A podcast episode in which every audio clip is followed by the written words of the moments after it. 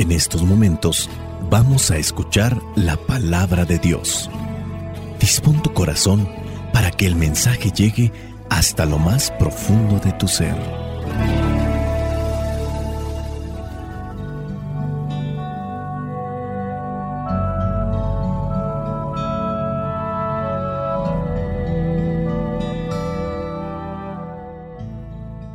El Evangelio que la iglesia nos presenta para el día de hoy corresponde a Lucas, capítulo 6, versículos del 6 al 11.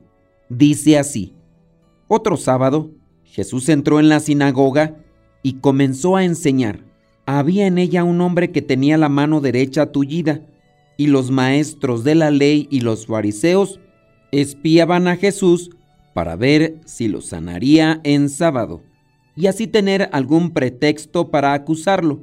Pero él, que sabía lo que estaban pensando, le dijo al hombre que tenía la mano tullida, levántate y ponte ahí en medio. El hombre se levantó y se puso de pie, y Jesús dijo a los otros, les voy a hacer una pregunta.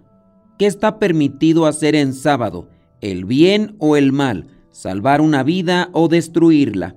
Luego miró a todos los que lo rodeaban y le dijo a aquel hombre, tiende la mano. El hombre lo hizo así y su mano quedó sana. Pero los otros se enojaron mucho y comenzaron a discutir qué podrían hacer contra Jesús. Palabra de Dios. Te alabamos, Señor. Señor Jesucristo, nuestro divino Salvador Gracias te damos por tu infinito amor. Te escuchamos en la palabra, te recibimos y adoramos en la Eucaristía, te servimos en los hermanos.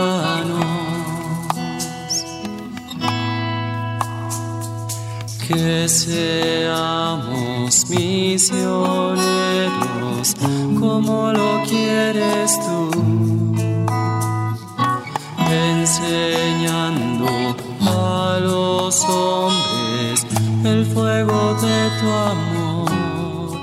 Oh, Nuestro Señor Jesucristo nos quiere dejar una enseñanza oral, nos quiere hacer reflexionar sobre las cuestiones de Dios. Él está enseñando cuál es el reino de Dios aquí en la tierra. Pero no solamente es una cuestión de esquemas o una cuestión de conceptos o ideas doctrinales. Estas, si no se viven, entonces en realidad no están cumpliendo su función. Dígase el caso de muchas profesiones donde pues sí hay un conocimiento que quizá otros no tienen, pero ese conocimiento en muchos de los casos no ha servido para la humanidad, para la sociedad o para la misma persona. Ha servido quizá en una forma intelectual, tienen un conocimiento, un acervo intelectual, conceptos, ideas, cuestiones lógicas, pero hablando de aquello que le sirve a una persona o que le pudiera ayudar a una persona, pues simplemente no. Como una cuestión práctica podemos decir, y en terrenos de la fe poco puede servir conocer la Biblia de memoria, pasajes y más pasajes, poco puede servir conocer muchos libros, saberse de memoria también estrofas, poemas. Qué bueno que hay mucho conocimiento en la cabeza de alguien, pero si eso simplemente no lo vivimos, no lo compartimos, no todas las cuestiones pueden ser prácticas, aterrizables. Hay cosas como conceptos que te pueden llevar a estructurar un invento, proyectar quizá algo que va a servir a la humanidad. El avance tecnológico que tenemos en la actualidad ha sido gracias a muchas personas que adquirieron conocimientos que quizá no fueron prácticos en su momento, pero que les sirvieron para desarrollar cierto tipo de mecanismos y formas virtuales que a su vez nos han hecho más fácil la vida. Hoy podemos grabar video de mejor calidad que antes, hoy podemos hacer videollamadas que antes no podíamos, hoy podemos llegar a ciertos destinos o lugares gracias a los dispositivos, a las aplicaciones que se encuentran en un mismo celular. Muchísimas cosas que se pueden hacer gracias a los conceptos, a las ideas y a cosas que a lo mejor no fueron prácticas en su forma directa, pero que sirvieron para la realización de cierto tipo de inventos electrónicos, virtuales o mecánicos. Retomando el Evangelio, Jesús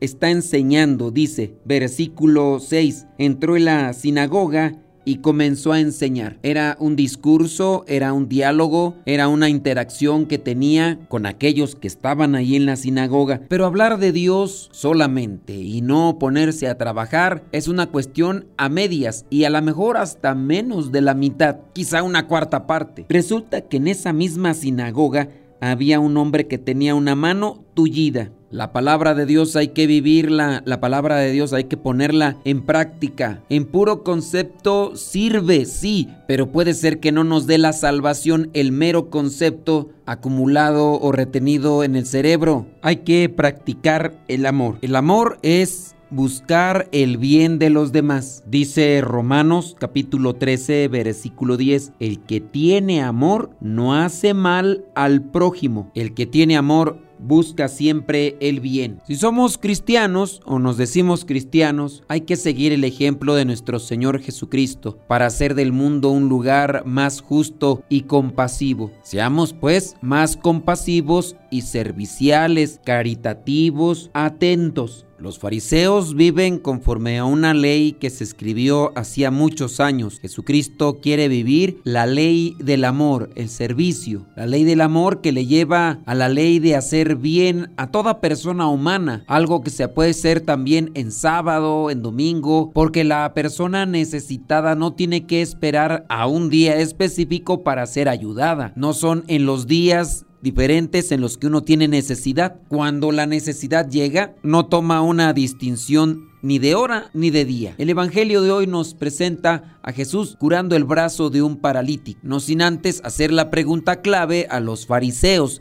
a estos que son letrados de la Sagrada Escritura. Y dice ahí en el versículo 7 que estos estaban ahí al acecho para ver si curaba en sábado y encontrar así de qué acusarlo. Ellos están más atentos de ver la oportunidad de hacer caer a alguien o de encontrar algo para culpar a alguien que de estar más atentos a servir, a ayudar al necesitado. Eso también puede ser algo que se refleja en nuestros días. Estamos más atentos de las equivocaciones de los demás, quizá en muchos de los casos para echarle en cara, para sacudirnos, quizá una corrección que nos hayan hecho. Estamos muchas veces más atentos de qué hace la otra persona o qué no hace para restregárselo en la cara. Jesús no quiere estar haciendo las cosas solamente para estar bien con la gente. Él quiere estar bien con su Padre del cielo.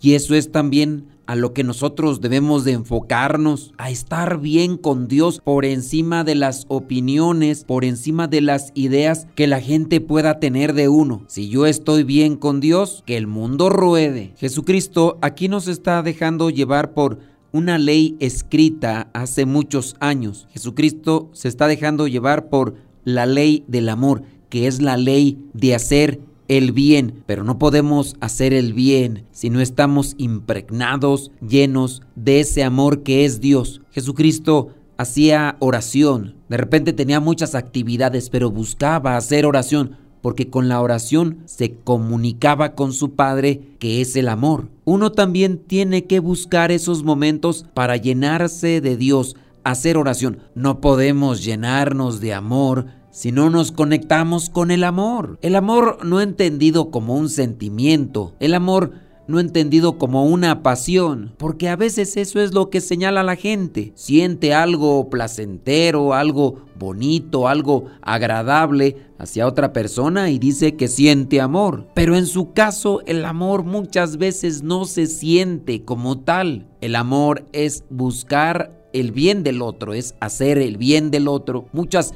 parejas se dicen que tienen amor porque tienen un sentimiento. Le agarran la mano y sienten algo. Le abrazan y sienten algo.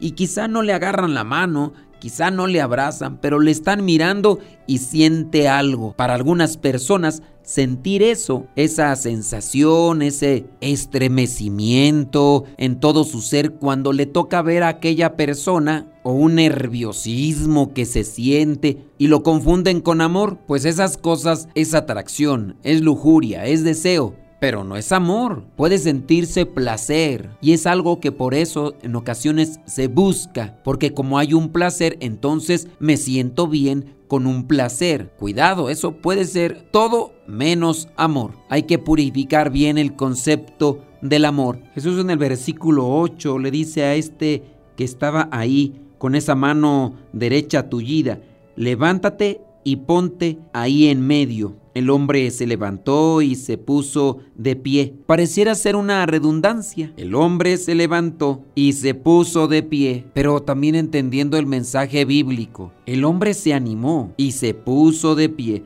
No solamente levantarse quiere decir a una situación física, es animarse. Levántate y ponte ahí en medio, anímate y ponte ahí en medio, donde también están aquellos que solamente se dedican a criticar, a juzgar. La palabra de Dios también nos tiene que llevar a animarnos, porque puede ser que en muchos de los casos nosotros sí vienen envueltos con las hojas de la Biblia, bien envueltos con libros espirituales, pero no animamos a la gente, no la hacemos que se levante de su tristeza, de su soledad, de su depresión, de su ansiedad, de su angustia. No los hacemos que se levanten, peor aún los hacemos sentir los más miserables, los más pecadores, los más inmundos. Sí, hay que dar sacudidas porque también Jesús habla fuertemente a esos fariseos que piensan que son los inmaculados,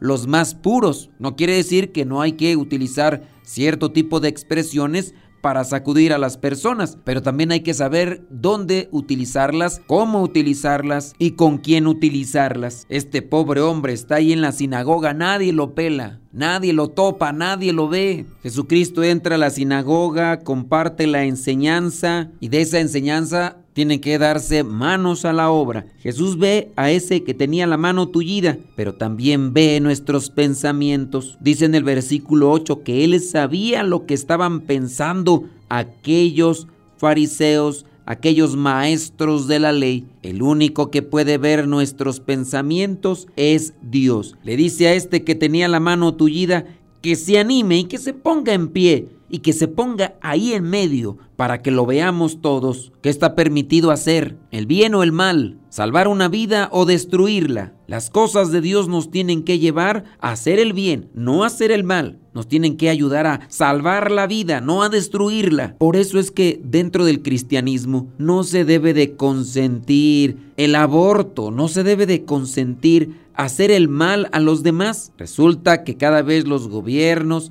principalmente en Estados Unidos, de donde vienen muchas cosas malas, de donde vienen muchas costumbres. Dígase el Santa Claus, de repente ya en Latinoamérica anda el Santa Claus. Dígase del Halloween y ya en el mundo anda el Halloween. Dígase de la Pascua, de los conejos de Pascua y ya en el mundo andan los conejos de Pascua.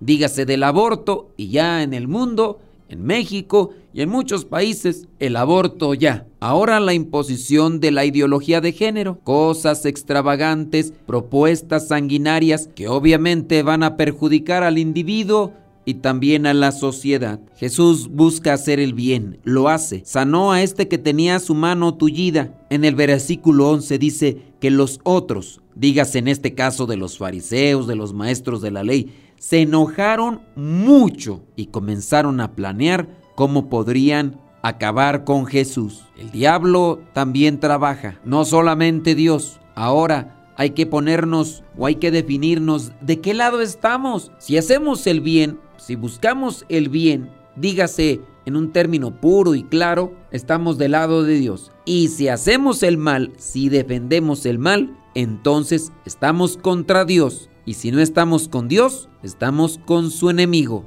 Acomodemos nuestras ideas y dejemos que el Espíritu Santo nos ilumine para que actuemos conforme a la luz del Espíritu Santo. La bendición de Dios Todopoderoso, Padre, Hijo y Espíritu Santo, descienda sobre cada uno de ustedes y les acompañe siempre. Soy el Padre Modesto Lule, de los misioneros servidores de la palabra. Vayamos a vivir el Evangelio.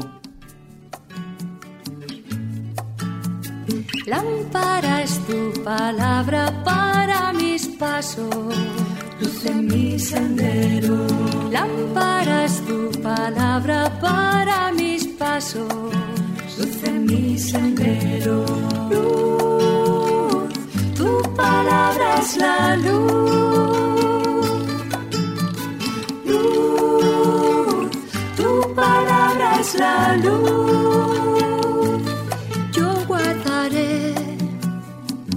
Justos mandamientos. Señor, dame vida según tu promesa. Lámpara es tu palabra para mis pasos, luz en mi sendero. Lámpara es tu palabra para mis pasos, luz en mi sendero. Es la luz. Luz, tu palabra es la luz. Mi vida, Señor, está siempre en peligro. Señor, sal al camino e invítanos de nuevo a trabajar en tu viña. Señor, sal al camino e invítanos de nuevo a trabajar en tu viña. No importa a qué hora, no importa a qué precio, nuestra paga eres tú y tu reino. Y tu reino. Los primeros serán primeros. Señor, sal al camino e invítanos de nuevo a trabajar en tu viña. Señor, sal al camino e invítanos de nuevo a trabajar en tu viña. No importa a qué hora, no importa nuestra paz.